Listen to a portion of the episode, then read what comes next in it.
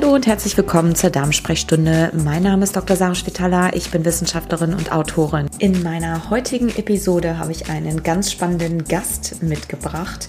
Und zwar spreche ich mit Professor Dr. Andreas Schwierz, dem Leiter der Mikrobiologie am Institut für Mikroökologie in Herborn. Und wir reden über Mikrobiomanalysen und Darmflora-Tests. Und im Grunde reden wir eigentlich besprechen wir alles, was man wissen muss darüber. Was ist eine Darmflora-Analyse? Was ist eine Mikrobiomanalyse? Was sind eigentlich die Vorteile oder auch Nachteile verschiedener Analysemethoden? Sollte man sein Mikrobiom analysieren lassen? Wie gut sind Analyse-Kits aus dem Internet? Also wir haben hier eine ganze Liste mit Fragen, die wir diskutieren, noch viel, viel mehr darüber hinaus. Und ich würde mich freuen, wenn du eine Erkenntnis aus dieser Episode mitgenommen hast am Ende, dann hinterlass mir doch gerne einen Kommentar auf Instagram oder auch auf Facebook unter Dr. Und ansonsten, wenn hier ein Therapeut oder ein Arzt zuhört, die Mikrobiom Akademie, meine wissenschaftlich basierte Fortbildung, wo es wirklich rund um das Mikrobiom geht, darum, das Mikrobiom zu verstehen. Und wir reden auch im ersten Modul übrigens über Diagnostik im Detail. Wer da gerne dabei sein möchte bei der Mikrobiom Akademie, der Link ist hier in den Show Notes und auch alle Links zu Professor Dr. Schwierz sind in den Show Notes. Und damit leite ich jetzt über in das Gespräch. Ich wünsche ganz viele Erkenntnisse, ganz viel Spaß und bis bald. Herzlich willkommen in der Darmsprechstunde, Herr Dr. Schwirz. Ich freue mich sehr, dass Sie heute wieder da sind. Wir haben uns ja schon mal gesprochen. Genau, aber schon ein bisschen her. Wir sprechen heute über das Thema Mikrobiomdiagnostik und gucken so ein bisschen hinter die Kulissen der Mikrobiomdiagnostik. Wo stehen wir gerade? Was ist eigentlich eine Darmflora-Analyse? Wofür kann man das Ganze eigentlich nutzen und wie sinnvoll ist die Analyse oder mhm. diese Analyse, was kann man denn da, was sollte man analysieren und wo geht die Diagnostik der Zukunft eigentlich hin? Ein bisschen den Überblick zu geben. Es ist natürlich eine sehr teure Leistung. Es wird nicht von Krankenkassen übernommen. Es zählt ja als Igel-Leistung, eine Mikrobiomanalyse zu machen. Ähm, erstmal zu verstehen, was ist denn eigentlich eine Darmflora-Analyse? Was ist ein Darmflora-Test? Was läuft, was testen Sie da genau? Und was wird da analysiert in Ihrem Labor? Vielleicht können Sie da ein bisschen was zu erzählen. Ja, vielen Dank erstmal für die, für die Einladung. Ähm, ich finde es ja schon interessant, ähm, wie im Vorgespräch ist mir das schon ein bisschen aufgefallen und gerade eben haben Sie es selber gesagt, wir bringen schon mal die ganzen äh, Terminologien durcheinander. Wir reden einmal von Darmflora-Untersuchungen, dann reden wir von Mikrobiom-Untersuchungen, ja. wir reden von Mikrobiota-Untersuchungen. Also es kommt aber darauf, darauf an, was, was wollen wir machen. Und ähm, die Darmflora de facto ist ja ein irreleitender Begriff, weil mit Pflanzen hat das ja nichts zu tun. Das kommt aus der Geschichte, dass man halt eben dann immer gesagt hat, wir untersuchen die Darmflora und unser Verständnis Ganz früher, wenn man so die ersten Untersuchungen sich angesehen hat, war natürlich nur das, was ich auf einer Kulturschale, auf einer Agerschale zum Leben erwecken kann, was auf einer Agerschale wächst, ist auch dann nur im Darm vorhanden. Das heißt, unser Bild von dem, was da kreucht und fleucht, war sehr, sehr einfach. Mhm. Also als man vor irgendwie 100 Jahren die ersten Untersuchungen gemacht hat, da hat man halt eben das gefunden, was einfach wächst, E. colis, Enterokokken, paar Lactobacillen, paar wie viele Bakterien. Und dann hat man das definiert als das Gesunde. Ja, so Darmflora, das ist das, was man hat. Und ähm, als dann irgendwann die Antibiotika-Ära aufkam, ähm, war natürlich die Angst groß, dass ich durch Antibiotika diese meine Darmflora zerstöre. Also muss ich diese meine Darmflora wieder aufbauen. Und so kamen halt eben sehr, sehr viele Probiotika dann auf den Markt, die genau diese Bakterien enthalten, die man glaubte zu verlieren. Also Lactobacillen, Bifidobakterien, E. coli, Enterokokken, weil das war ja so dieses Liebigsche Prinzip, was wir alle irgendwann mal gelernt haben. Wenn etwas fehlt, muss ich es auffüllen und dann passt es wieder. Wir wissen mittlerweile, dass das nicht so einfach ist, weil das, was wir kulturell nachweisen können, ist ein Bruchteil dessen, was tatsächlich da ist. Also im besten Fall vielleicht zehn Prozent. Und ein guter Mikrobiologe wird sagen, naja, ich kriege an sich bis zu 30 Prozent kultiviert, aber nicht von heute auf morgen. Das dauert halt eben, weil die Bedingungen schwierig eine klassische Mikrobiota oder manche sagen ja auch Mikrobiomanalyse ist dann in der Lage, tatsächlich zu 100 Prozent die Nukleinsäuren, also die Erbinformationen von Organismen nachzuweisen, die in diesem Ökosystem Darm zu finden. Das bedeutet aber nicht, dass wir dann auch wissen, ob sie da lebend sind. Wir wissen nur, dass die DNA da ist. Ob sie dann irgendwie stoffwechselaktiv sind, das wissen wir nicht. Genau. Das ist der Vorteil von so einer Darmflora-Analyse, weil das, was ich da tatsächlich auf dieser Platte nachgewiesen habe, kann ich davon ausgehen, dass das halt eben auch tatsächlich im Darm gelebt hat. Aber wie gesagt, nur zehn Prozent. Also das ist so der Unterschied zwischen klassischer Darmflora-Analyse, das, was ich wirklich auf einer Platte ansiedeln kann und einer Mikrobiota- oder Mikrobiomanalyse, wo ich tatsächlich dann molekularbiologische Methoden anwende und dann halt eben nur die Erbsubstanzen der Organismen nachweise oder die Erbinformation, nicht der Erbsubstanzen. Und da gibt es verschiedene Techniken, die ich anwenden kann. Mhm, genau. Das ist auf jeden Fall schon mal ganz wichtig, das hier, ähm, das hier abzugrenzen. Was ist denn ähm, bei Ihnen äh, Standard? Also wie standardisiert sind diese Tests, die äh, beiden Analysemethoden, die Sie jetzt zumindest beschrieben haben? Also wir, wir, wir nutzen im Prinzip drei, drei Methoden hier. Also einmal eine klassische Kultur, die nutzen wir hier. Das hat einfach ähm, äh, Praktikabilitätsgründe und Kostengründe. Also bestimmte Organismen wachsen auf einer Platte sehr schnell und so eine Agarplatte kostet nicht viel. Ja, also ich sage jetzt mal zum Beispiel Lactobacillen oder ähm, E. colis, die wachsen auf einer Platte. Das heißt, da muss ich gar nicht molekularbiologisch groß untersuchen. Die wachse ich, die, die lasse ich auf einer Platte un untersuchen. Der weitere Vorteil ist, vielleicht noch so am Rande, wenn ich die Bakterien tatsächlich in Kultur habe, dann kann ich bestimmte Eigenschaften der Bakterien auch austesten. Also wir ähm, im Labor waren zum Beispiel die ersten, die vor, äh, ich glaube, 15 Jahren mittlerweile ähm, eingeführt haben, dass wir die Fähigkeit von Lactobacillen Wasserstoffperoxid zu produzieren ähm, nachgewiesen haben. Und das kann ich nur mit dem lebenden System machen. Also wenn ich das molekularbiologisch untersuche, dann kann ich das gar nicht. Das, das genau. geht technisch nicht. also auf der DNA-Ebene nicht, ne? Genau, mit der, auf der DNA-Ebene geht das halt eben nicht. Ähm, zumindest zumindest nicht so einfach. So, und dann haben wir hier äh, eine sogenannte quantitative PCR. Das ist der, etwas, was wir sehr häufig nutzen. Das heißt, wir wissen, wonach wir suchen. Also wir wissen, welche Organismen uns interessieren. Die versuchen wir zahlenmäßig zu erfassen, indem wir deren Nukleinsäuren erfassen und mit dieser sogenannten Polymerase-Kettenreaktion vervielfältigen und dann ähm, aufgrund von Standardkurven, die wir haben, zurückrechnen können, wie viel waren denn jetzt da. Genau. Ähm, PCR-Tests sind, glaube ich, den meisten mittlerweile. Genau, das kennen die meisten. Das ist genau das, was aufgrund von Corona kennen viele PCR-Tests. So ja. etwas Ähnliches machen wir auch. Also genau wie beim Corona-Test suchen wir nach einem bestimmten Organismus. Und dann gibt es noch die dritte Methode, die wir hier auch anwenden. Das ist eine, eine sogenannte Totalsequenzierung. Das heißt, wir gucken nach allen Organismen, ähm, bakterieller Art, also man muss ja unterscheiden, wir haben ja noch äh, Pilze und wir haben noch Parasiten, wir haben noch Viren, aber wir gucken halt eben tatsächlich nur nach Bakterien und können dann aufgrund der Sequenzierung sagen, welche Nukleinsäuren in welchen prozentualen Anteilen wir gefunden haben. Das ist vielleicht jetzt auch noch ganz wichtig, das zu erwähnen. Mit der Kultur und mit der quantitativen PCR kann ich tatsächlich Zellzahlen erfassen. Also ich weiß, ich habe zum Beispiel eine Million Bakterien von, von der Spezies, zwei Millionen davon, drei davon. Mit der Sequenzierung kann ich nur sagen, wie die Verhältnisse sind. Also ich kann nur sagen, ich habe zehn Prozent von Bakterium X, 20 Prozent von Bakterium Y. Ich kann aber mit dieser Methode, da gibt es mittlerweile auch Möglichkeiten, aber klassischerweise kann ich mit dieser Methode nicht sagen, wie viel sind denn davon da. Also mhm. nur als Beispiel, Sie haben jetzt eine Million Bakterium X. So, wenn ich jetzt sequenziere, dann macht diese eine Million bei der Sequenzierung vielleicht 50 Prozent aus. So, die anderen 50 Prozent sind was anderes.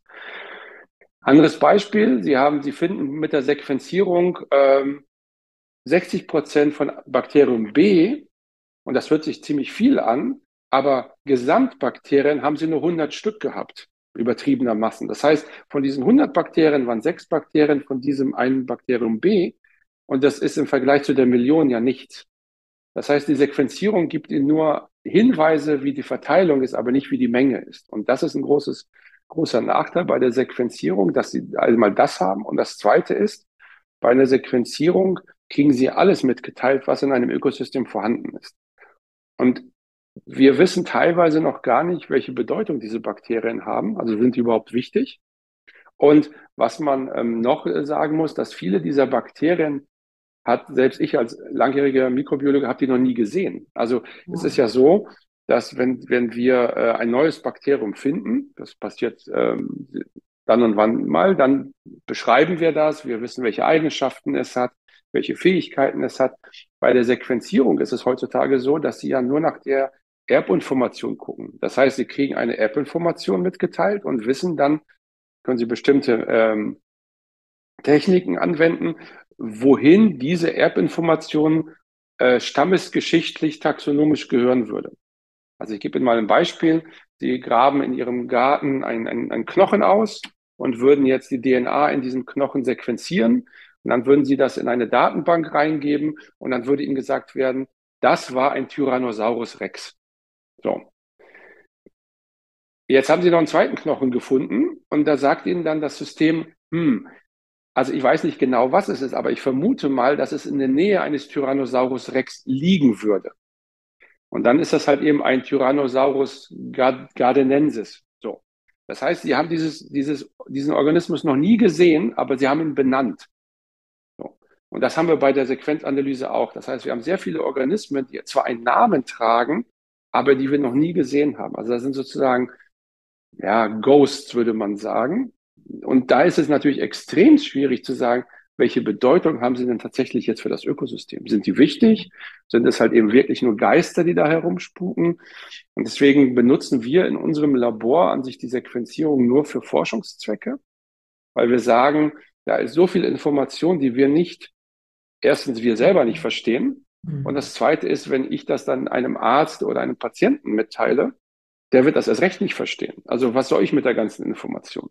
Ja. Weil die Frage, die dann immer kommt, wenn Bakterium XY erhöht ist, ist die erste Frage, ist das gut oder ist das schlecht? So. Und wenn es schlecht ist, wie kriege ich es wieder weg? Und wenn ich das nicht beantworten kann, dann muss ich die Information ja gar nicht mitteilen.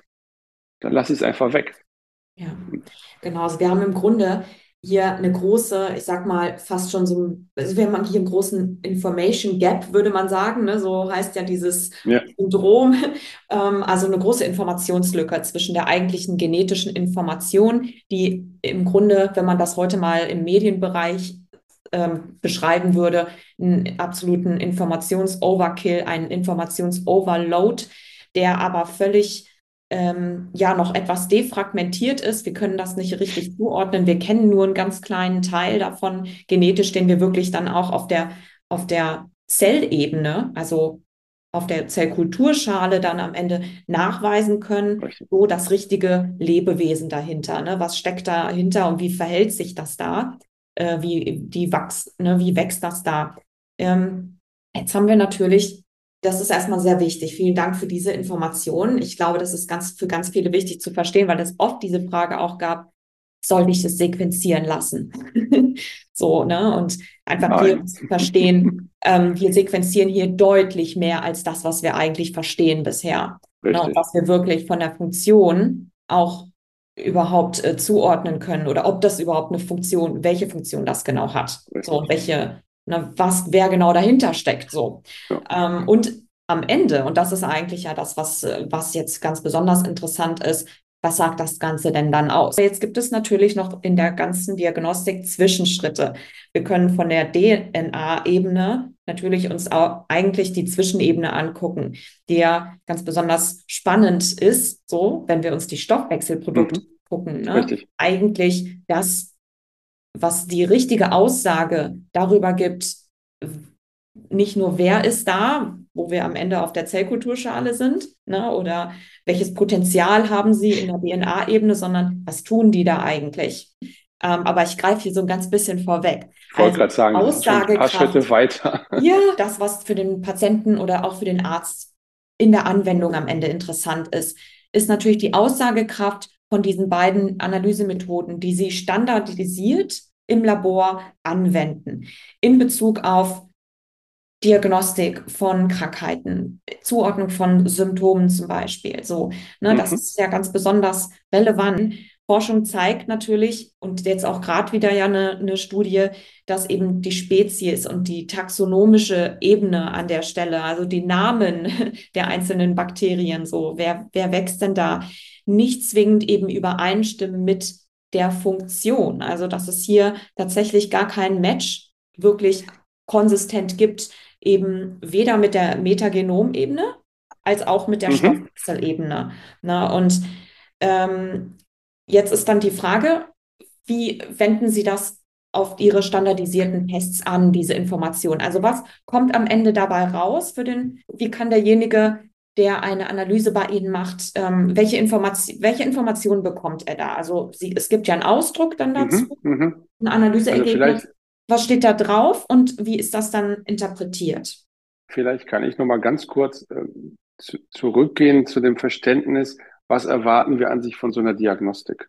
Genau. Also sowohl der, der Laie als auch der, der, der, sage ich jetzt mal, der, der, der Arzt oder der Fachmann hat immer so ein bisschen so ein Bild im Kopf eines, eines Röntgenbildes. Also wenn ich, wenn ich mir zum Beispiel irgendwie den Arm gestoßen habe ähm, und diese Schmerzen darauf hindeuten, dass da mehr sein könnte als eine Prellung, dann röntgen wir. Und dann können wir ja direkt sehen, wo der Bruch ist. Und das erwartet, glaube ich, ähm, der Fachmann, aber auch der, der Laie so von der Mikrobiomdiagnostik. Das heißt, ich habe eine Erkrankung, ich habe eine Problematik und mit diesem Blick in das Mikrobiom erwarte ich jetzt festzustellen, wo ist der Bruch. Das haben wir nicht, das können wir nicht. Das, so weit sind wir bei weitem nicht. Was wir im Labor gemacht haben, und äh, da waren wir auch wieder so die, die Ersten, wir haben Funktionen benannt.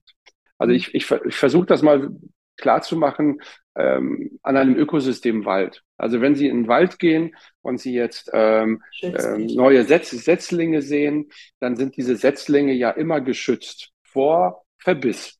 So, warum vor Verbiss? Weil in diesem Wald nun mal sehr viel äh, ähm, Dammwild unterwegs ist und die, die fressen die Setzlinge. So, in einem gesunden Wald ist das kein Problem, weil in einem gesunden Wald, Wald ein Jäger da ist. Der sorgt dafür, dass nicht genügend, nicht so viel Dammwild sich entwickeln kann. Das heißt, dass die Setzlinge eine Chance haben. Diese Funktion Jäger kann jetzt ein Mensch übernehmen, kann ein Bär übernehmen, kann ein Wolf übernehmen, kann ein Fuchs übernehmen, kann meinetwegen auch ein Habicht übernehmen. Das heißt, da sind fünf Optionen, die ich habe. Wenn ich jetzt ein, dieses Ökosystem von außen betrachte, dann würde ich feststellen, oh, ich habe drei Jäger, ich habe fünf ha ich habe fünf Bären, ich habe drei Wölfe. So, das ist korrekterweise müsste ich aber sagen, die Funktion Jäger übernehmen acht, acht Einheiten. So, das heißt, das ist das, was wir bei uns im Labor definiert haben. Nicht, wir zählen nicht nur die Bakterien, sondern sagen, die haben eine Funktion. Diese bakterielle Gruppe hat eine Funktion. Zum Beispiel, sie ist dafür verantwortlich, die Darmschleimhaut zu versorgen mit Energie. Und da ist es bei uns dann relativ irrelevant, welche Bakterien in welcher Anzahl da sind. Wichtig ist, dass sie halt eben als Gruppe da sind. Punkt. Und das machen mittlerweile auch andere Labore, dass sie halt eben so funktionellen Gruppen bilden, damit es auch eher verständlich ist, dass nicht das einzige Bakterium wichtig ist, sondern diese Funktion, die sie haben. Also zum Beispiel Neurotransmitterproduktion, ähm, Anregung von äh, Mukusproduktion, also von Darmschleimhautproduktion, Einfluss aufs Immunsystem, äh, Schutz vor Pathogenerregern ähm, oder die Pathogenerreger selber, das alles als Gruppe zu definieren. Und das kann ich dann auch therapeutisch behandeln oder angehen. Ja, wenn ich weiß, in dieser Gruppe habe ich eine äh, Dysfunktion, dann kann ich genau gucken, wie ich diese Gruppe wieder ins Lot bringen kann. Und das ist viel ich will nicht sagen viel einfacher, aber viel zielführender, als wenn ich tausend verschiedene Bakterienspezies in einer Mikrobiom-Sequenzierung her herausbekomme. Und das machen andere Labore ja auch und diesen dann willkürlich irgendwelche Funktionen zuweise, ja. von denen ich noch nicht mal weiß, ob sie die tatsächlich haben. Ja, richtig. Also wir reden wirklich von einem, einem lebendigen Ökosystem, in dem wir natürlich ganz viele Teilnehmer auch einfach noch gar nicht kennen. Ne? Aber die, die wir kennen, die können wir im Grunde ja, eingruppieren in, mit, und ihre Funktionen zumindest grob schon mal so ein bisschen zuordnen. Richtig. Wobei man da hier auch einen kleinen Disclaimer einbauen muss, es ist ja ein bisschen kontextabhängig. Ne? Sie haben es schon gesagt, da machen die funktionellen Gruppen, sind da schon mal ein Fortschritt, aber wenn man jetzt einen einzelnen Teilnehmer nimmt, also einen einzelnen, ja, ein einzelnes äh, Bakterium, was sich in einem anderen Kontext ganz anders verhalten kann als eben in der funktionellen Gruppe zum Beispiel. Richtig, das ist, das ist korrekt. Wir müssen aber auch noch eins, was vielleicht auch noch so genannt werden muss, ist, wir müssen immer vorsichtig sein ähm, mit, da haben Sie fast schon angedeutet, mit normal und nicht normal. Ja. So. Ja, ähm, also es gibt bestimmte Gruppen, sag ich, von denen wissen wir aus vielen Untersuchungen, dass sie tatsächlich eine Funktion haben. Die sind dann zum Beispiel beim, nur beim Erkrankten vermindert. Ja? Und beim, beim Gesunden sind sie im Normalmaß, ganz einfach gesprochen. Es gibt aber auch Labore, die nehmen zum Beispiel eine Untersuchung, die an Patienten gemacht worden ist und dort wurde dann festgestellt, dass Bakterium X oder Y vermindert ist und denen wird dann so, sofort zugesprochen, okay, diese Bakterien sind vermindert bei dieser Erkrankung. Ein Problem oder sind außerhalb der Norm, das ist vielleicht besser ähm, ähm, gefasst. Das Problem daran ist, wir wissen ja noch nicht mal, was ist normal. Was ist die Norm? Das, was ist, was die Norm, das wissen wir noch nicht mal. Das heißt, wenn ich jetzt zum Beispiel. auch episch genau, diskutiert. Genau. Also, wenn wir zum Beispiel hier eine, das haben wir auch gemacht, eine Studie zu Parkinson-Patienten machen mhm. und sagen, okay, wir haben Parkinson-Patienten, die sind klinisch diagnostiziert und wir vergleichen die mit einer gesunden, gleichaltrigen Gruppe. So. Diese gleiche Studie machen sie in den Vereinigten Staaten. Wer sagt mir denn, dass die gesunde Gruppe untereinander tatsächlich ähnlich ist? Wenn ich die beiden nämlich vergleichen würde, würde ich auch Unterschiede feststellen. Ja? Das heißt, ich weiß ja noch nicht mal, was gesund ist. Ich kann aber sagen, dass bei Parkinson-Patienten sowohl in den Vereinigten Staaten als auch zum Beispiel bei uns in dieser Gruppe bestimmte Funktionen nicht funktioniert haben. So, das kann ich sagen. Alles andere ist nur ähm, eine, eine sagen wir mal, eine Datenwolke. Und ich kann auch nicht sagen, was normal oder was nicht normal. Ja, das ist ein, das ist ein ganz, ganz wichtiger Punkt, wo man auch in der Praxis so ein bisschen dann in der Zukunft ja darauf hinarbeiten kann. Ne? Und ähm, was dann am Ende natürlich das Relevante eigentlich ist, weil es wer will schon einfach eine, eine Datenwolke haben, ohne dahinter zu wissen, was bedeutet das denn jetzt für mich? Wie kann ich das denn jetzt eigentlich anwenden? Ne? So, das ist, ist total, total spannend. Ähm, wie sieht das aus? Also es gibt ja verschiedene Anbieter von Tests. Es gibt an Tests für zu Hause, man kann das aber auch beim Arzt machen. Und es gibt ganz oft die Frage, was soll ich davon jetzt machen? Soll ich mir sowas für zu Hause bestellen? Und Sie haben es ja eingangs in dem ersten Teil, wo Sie die Analysen beschrieben haben und den Prozess, gerade wenn es um die, die Probenaufbereitung geht, vielleicht schon so ein ganz bisschen angedeutet, so wenn es um Kultivierung geht ne, und das Ganze dann mhm. auch wirklich ein gutes Analyseergebnis daraus zu bekommen. Erstens, was sollte ein Zuhörer machen, wenn er gerne einen Test machen möchte? Also wie gut sind diese Home Kits sozusagen? Und ähm, was gilt es, oder genau, das können wir erstmal besprechen. Und dann zweitens aber, was ist wichtig für die Aufbereitung der Probe? Da ist ja ganz wichtig, dass Handling und eben die Probenentnahme sich auch, ähm, ja, ich sag mal, das möglichst gut zu gestalten oder so zu gestalten, dass das Material auch entsprechend analysiert werden kann. Vielleicht können Sie kurz dazu zu ja, den zwei Fragen also was sagen. Ich würde, ich, ich bin ja schon in dem Bereich Stuhluntersuchung seit ja. bald jetzt 30 Jahren unterwegs und ich weiß ja, wie man da, wie wir das früher gemacht haben und was heute alles einem versprochen wird. Man muss immer, man muss immer vorsichtig sein, was, was möchte ich tatsächlich? Natürlich wissenschaftlich korrekt. Wenn ich sozusagen bis in die kleinsten Ecken gucken möchte, dann möchte ich, dann müsste ich eigentlich eine Stuhlprobe, die ich gerade abgesetzt habe, sofort bei minus 80 Grad einfrieren und dann ins Labor bringen. Das ist ja. natürlich überhaupt nicht machbar. Das funktioniert natürlich nicht. Ja? Man muss ja immer sehen, was möchte ich damit erreichen. Es gibt Anbieter, die sagen, okay, dass du machst einen ganzen, du nimmst eine Stuhlprobe und schickst sie dann per Post.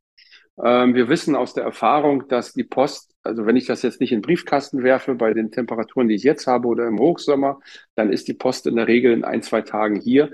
Und das ist auch ausreichend, um das zu untersuchen, was ich gerade eben gesagt habe. Wir kommen nicht in die ganzen kleinen Einzelheiten, aber im Großen und Ganzen ist das ausreichend. Dann gibt es Anbieter, die sagen, okay, um das korrekt zu machen, muss ich das in einem Stabilisierungsmedium verschicken. Ja, auch das ist nicht verkehrt, aber bei den meisten Sachen gucke ich sowieso noch nur nach den Nukleinsäuren, also nach der Erbinformation. Das heißt, lebende Organismen interessieren mich in der Regel gar nicht mehr. Also ist diese Stabilität Egal. im Großen und Ganzen irrelevant. Ja, und, und wenn man jetzt ganz ehrlich ist, selbst wenn auf dem ähm, Versandweg jetzt, sage ich jetzt mal, zehn Prozent der Bakterien absterben würden, und das machen sie dann ja höchstwahrscheinlich auch im gleichen Maße, dann würde ich bei einer Milliarde gerade mal eine Million nicht mehr erfassen. Das ist irrelevant. Mhm. Ja, also wenn, wenn ähm, Elon Musk jetzt plötzlich eine Million Dollar auf seinem Konto vermissen würde, dann würde ihm das nicht auffallen. Genauso ist es halt eben bei den Bakterien. Das spielt da keine große Rolle. Aber ich weiß, im, im klassischen wissenschaftlichen Setting so schnell wie möglich ins Labor. In dem normalen Setting, was, was man hat, ist der Postversand für eine Aussage ausreichend. Man muss nur vorsichtig sein, weil Sie das auch gefragt haben, was will ich damit denn wissen? Also mhm. Endverbraucher, also sagen wir, ich kenne das ja selber, man möchte selber von sich wissen, ähm, okay, ich habe jetzt irgendwelche Beschwerden, die meisten haben ja irgendwie unklare Abdominalbeschwerden, was auch immer das in diesem Setting äh, bei Ihnen wäre, ist meine Darmflora in Ordnung? Das, das kann ich machen. Die Quintessenz ist, ich kriege dann ein Ergebnis und ich kann letztendlich nicht viel damit anfangen, weil die klassischen Empfehlungen der Labore, die da sowas machen, sind ja sowieso immer die gleichen Probiotika, die zufälligerweise auch noch aus dem eigenen Haus kommen. Ja? ja. Also kann ich mir die Diagnostik im Prinzip auch sparen. Wenn ich das über, das über einen Arzt mache, dann hat der Arzt ja zumindest meine Anamnese. Er weiß, okay, Sie haben schon mal kein, keine chronisch entzündliche Darmerkrankung. Das habe ich ausgeschlossen. So. Das ist vielleicht auch ganz wichtig. Ich habe vielleicht auch ausgeschlossen, dass Sie keinen klassischen Reizdarm haben und ich habe sogar ausgeschlossen, dass die eine Laktoseintoleranz haben. So. Und dann haben sie immer noch unklare Abdominalbeschwerden. Und wenn ich dann einen Test mache, dann weiß auch das Labor in der Regel, das alles wurde ausgeschlossen. Das heißt, das Ergebnis, was ich dann habe, wird entsprechend interpretiert und dann gibt es entsprechende Therapieempfehlungen für das Krankheitsbild, was sie sozusagen dann, dann ja haben. Und dann macht es auch wieder Sinn, weil das, das Ergebnis dieser Empfehlung ist dann viel differenzierter. Das heißt, ich kriege nicht das Probiotikum von der Stange, sondern ich kriege zum Beispiel eine Ernährungsempfehlung. Also wenn man feststellt, gut, es macht vielleicht gar keinen Sinn, bei Ihnen jetzt mit Probiotika zu arbeiten, aber vielleicht wäre es ganz gut, wenn Sie in die Richtung von Ballaststoffen gehen. Ja, und es gibt ja eine große Anzahl von, von verschiedenen Ballaststoffen und nicht alle erfüllen den gleichen Zweck. Das heißt, ich kann dann viel gezielter aufgrund der Anamnese des Arztes und der gestellten Diagnose eine Therapieempfehlung machen. Das heißt, so ein, so ein Test, so ein Mikrobiom-Test für zu Hause, ja, ist nice to have, dann habe ich so mein Bild. Aber ob ich dann wirklich dann mit was anfangen kann, äh, das weiß ich nicht. Und ja. noch, noch eine andere Sache, äh, die, auf die ich alle mal aufmerksam machen möchte. Vor, ist jetzt so ein bisschen außerhalb Ihres, äh, vor ein paar Jahren gab es ja auch die Werbung, dass Sie so eine Stammbaumanalyse machen können. Also mit wem sind Sie verwandt? Ne? Ja. So fand ich ganz interessant. Ähm, das sollte man immer im Hinterkopf behalten. Es lohnt sich, die AGBs mal durchzulesen. Ja, weil da steht nämlich sehr häufig drin, dass die sich verpflichten, ähm, ihre Erbinformation und eine ähm, Sequenzierung ihres Mikrobioms enthält ja auch ihre Erbinformation, Richtig. dass sie ihre, ihre Erbinformation der Firma für weitere Forschungszwecke zur Verfügung stellen. Das heißt, diese Firma darf mit ihrer Erbinformation tun und lassen, was sie will. Da, sie müssen dem aktiv widersprechen. Mhm. Ja, das, das, macht, das machen die wenigsten, weil wenn sie es erstmal weggeschickt haben, ist es weg, dann habe ich es vergessen. Ja. Und was ich noch interessant fand, ich habe das mal mir mal angeguckt, da stand dann zum Beispiel drin in den AGBs, dass bestimmte äh, also die Firma saß in Israel, fand ich sehr interessant. Die Firma saß in Israel, aber da stand drin, dass Israelis es verboten ist, diese Dienstleistung in Anspruch zu nehmen.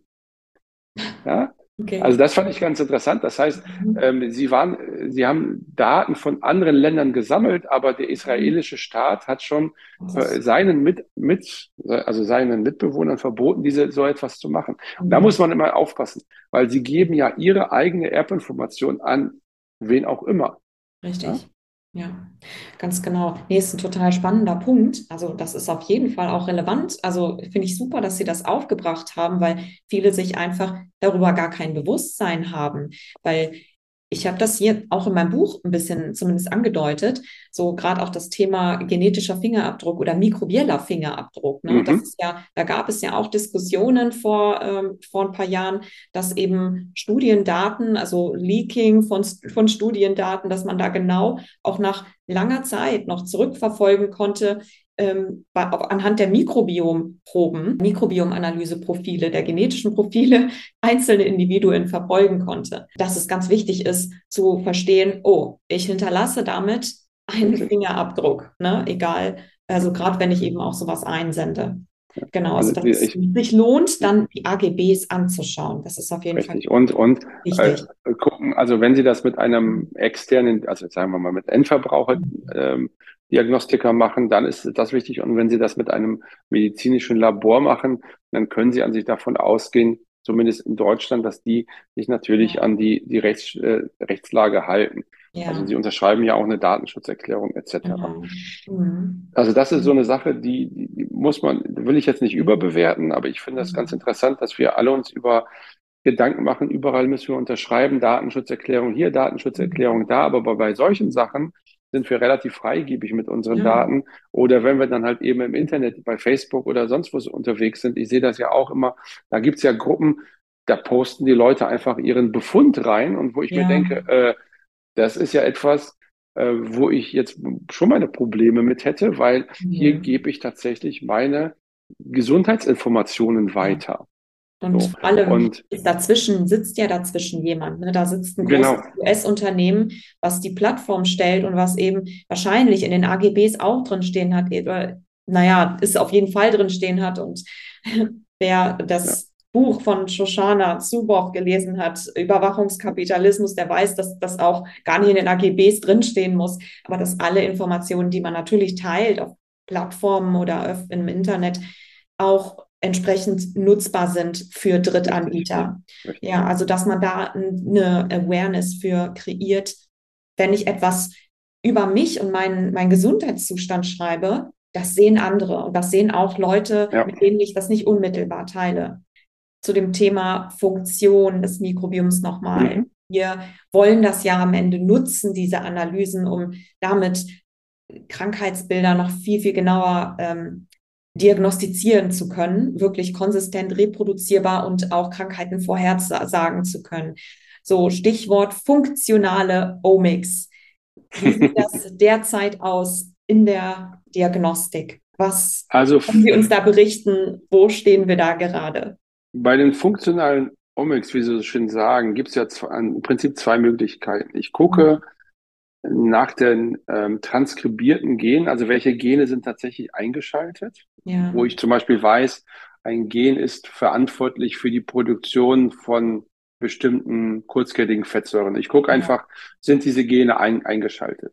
Diese Technik gibt's, die wird auch verwendet, die wird aber im Laborsetting an sich eher seltener genutzt, weil die und das wissen Sie ja auch, Sie kommen ja auch aus, aus der Biochemie, weil die Technik so mit mRNA-Arbeiten doch relativ aufwendig ist und mhm. das macht man nicht mal so nebenbei. Also das, ja. äh, das kann man machen, das, das machen einige, aber das ist schon sehr aufwendig. Also wo, wo die meisten Labore derzeit äh, eher hingehen, ist die, ist die Metabolomics. Das, ist, das heißt, ich gucke tatsächlich nach den Stoffwechselendprodukten der Bakterien. Ja, ich gucke einfach zum Beispiel, wie viel ähm, ah, Tryptophan, wie viel Gamma-Aminobutter, wie viele Neurotransmitter sind produziert worden, weil dann kommen wir nämlich auch ein bisschen weg von dieser, ich sage das immer, dieser Bakterienzählerei, wie viele Bakterien sind da. Wir kommen viel mehr dahin, was machen die Bakterien. Ja? Also ja. welche Stoffe produzieren diese Bakterien und welche Stoffe haben, äh, welche von diesen Stoffen haben dann tatsächlich einen Einfluss auf unsere Gesundheit. Und ja. das ist dann viel, viel wichtiger. Und dann, dann kommen die Bakterien so ein bisschen ins ins Hintertreffen, weil ich gar nicht mehr wissen will, wie die heißen, sondern ich will wissen, wird genug produziert. Ja. Und wenn ich dann weiß, es wird halt eben nicht genug produziert, dann kann ich mir natürlich therapeutisch Gedanken machen, wie kann ich das wieder induzieren? Oder welchen Einfluss hat das, auf, hat das auf die Gesundheit? Also wenn ich weiß, dass ein bestimmter Stoff zum Beispiel überproduziert wird und dieser Stoff ist bekannt, weil er dann, sag jetzt mal, Arteriosklerose fördert, dann kann ich mir natürlich eher Gedanken machen, wie verhindere ich das, dass dieser Stoff produziert wird, als dass ich mir Gedanken mache, welche Bakterien sind denn alle dafür verantwortlich und wie ich die dann einzeln zähle. Also das ist, glaube ich, so die, die Zukunft der, der Mikrobiomdiagnostik. Ganz genau. Ja. Und wie sieht das denn aktuell aus in der Diagnostik bei Ihnen? Also wir machen sowas schon. Wir machen sowas tatsächlich schon. Also äh, wir haben vor Jahren schon angefangen, sowas wie kurzkettige Fettsäuren nachzuweisen. Also ich, ich habe das damals im Rahmen meiner Promotionsarbeit gemacht und habe das damals hier dann auch ins Labor übertragen, dass wir dann sozusagen kurzkettige Fettsäuren ähm, nachweisen können. Wir machen ähm, Neurotransmitter-Nachweis, wir können auch Histamin zum Beispiel nachweisen. Das machen wir alles. Aber das machen und, Sie nur, äh, Entschuldigung, das machen Sie aber nur auf der, ähm, auf der Stuhlebene, ne?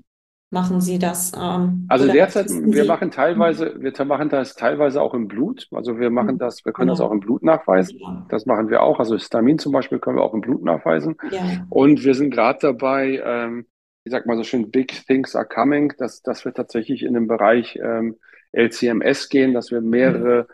Parameter dann halt eben gleichzeitig äh, mhm. nachweisen Wir sind natürlich nicht die Ersten, die sowas machen, das ist ganz ja. klar. Aber unser Vorteil ist, glaube ich, dass wir diese Kombination hier haben, also eine langjährige Erfahrung, ja. eine Wissenschaft-Connection und dann das zusammenbringen können und dann wirklich nicht sagen, okay, wir machen jetzt alles, ihr kriegt 350 Metabolite mhm. ja, mit 350 Bakterien und dann gucken wir, was ihr damit macht, sondern da versuchen wir auch eine Funktion ähm, sinnvoll ähm, anzubieten und auch für, für, sagen wir mal, für die Sachen, die tatsächlich jetzt relevant sind. Ja, mhm. also äh, ich, ich, natürlich ist häufig ist häufig, selten ist es selten. Ja, das ist so ein medizinischer Grundsatz. Und das Seltene sollte nicht vernachlässigt werden, aber es macht jetzt keinen Sinn, für die ganz seltenen Sachen etwas zu entwickeln, was halt eben dann auch in einem Laborsetting einmal in fünf Jahren gemacht wird. Das, das ja. macht dann keinen Sinn. Genau. Also die Standard oder ich sag mal, es macht eben, es macht nicht Sinn, sich einfach alles anzugucken, wieder diesen Informations-Overload zu generieren, genau. sondern wirklich das Wesentliche da rauszuarbeiten und da auf der Basis wirklich dann irgendwann was Standardisiertes, was, was robust ist, anbieten zu können, was dann dem Endverbraucher auch wirklich und dem Arzt auch eine Information liefern kann, was man nutzen kann. Ne? Ja, total super. Finde ich super, super spannend. Das ist richtig, das ist richtig toll. Arbeiten Sie dann deutschlandweit mit, ähm, mit, mit Ärzten zusammen oder ja. wie sieht das aus? Also, also wenn man unser, jetzt sagen will, ich möchte jetzt gerne bei Ihnen analysieren lassen, wie ist das? Also unser Labor arbeitet deutschlandweit. Ähm, jetzt ist es so, dass wir derzeit, also wir sind gerade an den, wir erarbeiten ein Konzept, dass wir tatsächlich auch direkt über den Endverbraucher das vielleicht anbieten können. Aber derzeit sind wir noch am Erarbeiten, weil es ist im medizinischen Setting rechtlich nicht so einfach in Deutschland, ja. diese, diese, Konstruktion. Aber jeder kann sich jetzt schon an einen Therapeuten ähm, wenden. Also wir haben eine, eine, Liste von Therapeuten im Internet, die mit uns zusammenarbeiten. Da kann man sich an den Therapeuten wenden. Die kennen unsere Diagnostik. Ansonsten kann man hier auch gerne anrufen und nachfragen. Und dann ähm, vermitteln wir auch halt eben ähm, durchaus ähm, Therapeuten, die, die, die mit uns ähm, zusammenarbeiten. Das geht. Und ja, ähm, den Link packe ich dann auch hier in die Show Notes rein, den äh, zu genau, ihrer, das können, das, Seite, das, das dass Sie, sich jemand da mal umsehen kann, ne? Genau, das, das ja. können Sie gerne machen und ähm, das machen natürlich, sag mal, andere Labore, man, man, muss ja nicht immer nur sagen, dass man es selber macht, andere Labore machen das auch. Der Vorteil, den wir tatsächlich haben, wir sind ein Labor, was seit 1954 tätig ist. Also wir haben eine Erfahrung von 70 Jahren ähm, und das ähm, haben andere so nicht. Und bei anderen ist diese Stuhldiagnostik, ich sage jetzt mal Beifang. Also die machen das so nebenbei, weil es gerade opportun ist, weil es gerade nett ist. Aber bei uns ist es halt eben äh, unser tägliches Brot. Ja? ja? Also das ist das, was wir tagtäglich seit 70 Jahren machen. Ähm, und wir uns wirklich als den, den Mikrobiom-Experten in Deutschland sehen. Und bei vielen anderen Laboren ist es halt eben nur, ja, das ist gerade en vogue, also macht man das jetzt mal mit. Ja. Also Sie sind sozusagen das traditionelle Handwerk oder die, das, wenn man ja. das mal so betrachten kann, wer, ist bei wer Ihnen die Mikrobiom-Analyse. Das ist ja ganz, das ist ja ganz wichtig. Ne? Also meine Abschlussfrage an Sie: Was tun Sie denn für ein gesundes Mikrobiom für sich persönlich? Ganz, ganz schlimm. Gestern war ja Valentinstag, darf man ja gar nicht sagen. Ja, also natürlich. Äh, ich, Haben Sie eine Tafel Schokolade gegessen? Eine Tafel Schokolade nicht. Wir waren abends richtig essen. Das war vielleicht nicht so ganz gesund und das war auch ein bisschen Wein, aber das gehört auch, glaube ich, dazu. Also was ich, ähm, was ich mal gelernt habe, auch von einem sehr guten Diabetologen. Und das widerspricht vielleicht erstmal dem, was Sie oder nicht, kontra, nicht mal kontrakariert, aber das ist nicht das, was die mich jetzt gerade gefragt haben. Aber das Erste, was ich gelernt habe, Bewegung. 10.000 Schritte am Tag. Also das ist, wenn Sie mich fragen, nach, der, nach was ich für die Gesundheit tue, ähm, ich habe das von dem Diabetologen gelernt, der hat gesagt, mit 10.000 Schritten am Tag verhindern Sie fast jede Erkrankung. Ja. 10.000 Schritte. So, ich habe also Hund, also morgens, abends mit dem Hund immer raus. Die 10.000 Schritte schaffe ich meistens. Natürlich ähm, ist es dann äh, auch eine andere Bewegung. Ich bin, ich bin Reiter, ich, ich spiele tatsächlich in meinem Alter auch eine Handball. Also diese Bewegung habe ich noch. Und beim, beim Essen ist es tatsächlich, ähm, ich sündige auch mal, gebe ich zu, in Maßen. Also wenn es mal nicht anders geht, dann tut mir leid, mache ich das auch mal mit Fast Food, weil dann muss es einfach fast und schnell sein.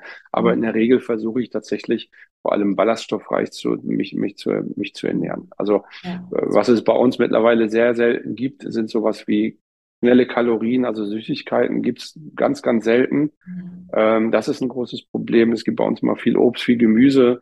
Und wenn ich Vorträge halte, sage ich den Leuten auch immer, ganz ehrlich, dieses Five a Day keeps the doctor away müsste an sich geändert werden in ähm, viermal Gemüse und einmal Obst. Also ich würde tatsächlich in diesen fünfmal das Obst radikal reduzieren, weil das Obst nämlich sehr viel Zucker hat, was viele vergessen, und sehr im Vergleich zu, zu Gemüse weniger Ballaststoffe. Und Ballaststoffe sind das, was zumindest unser Mikrobiota am besten tut.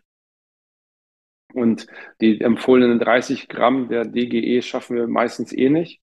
Und ähm, deswegen ist meine Empfehlung tatsächlich, gemüsereich so viel wie möglich zu, sich zu ernähren. Ja, und die Kohlenhydrate, diese einfachen Kohlenhydrate, die sollte man weglassen. Ob das jetzt eine Pommes ist, ob das jetzt eine Cola ist, ob das jetzt eine, selbst eine gesüßte Geschichte mit Fructose, das würde ich weglassen. Also da muss man extra auf den Zucker ist das neue Gift. Dankeschön für Ihre Tipps. Das war sehr inspirierend, ein sehr spannendes Gespräch. Ich glaube, dass hier ganz viele etwas für sich mitnehmen können und das hat sicherlich auch für ein bisschen Aufklärung und vielleicht auch Entspannung gesorgt und Aufregung, denn es kommen ja viele spannende Dinge auf uns zu. Und ich bedanke mich für das Gespräch. Vielen Dank für Gerne. Ihre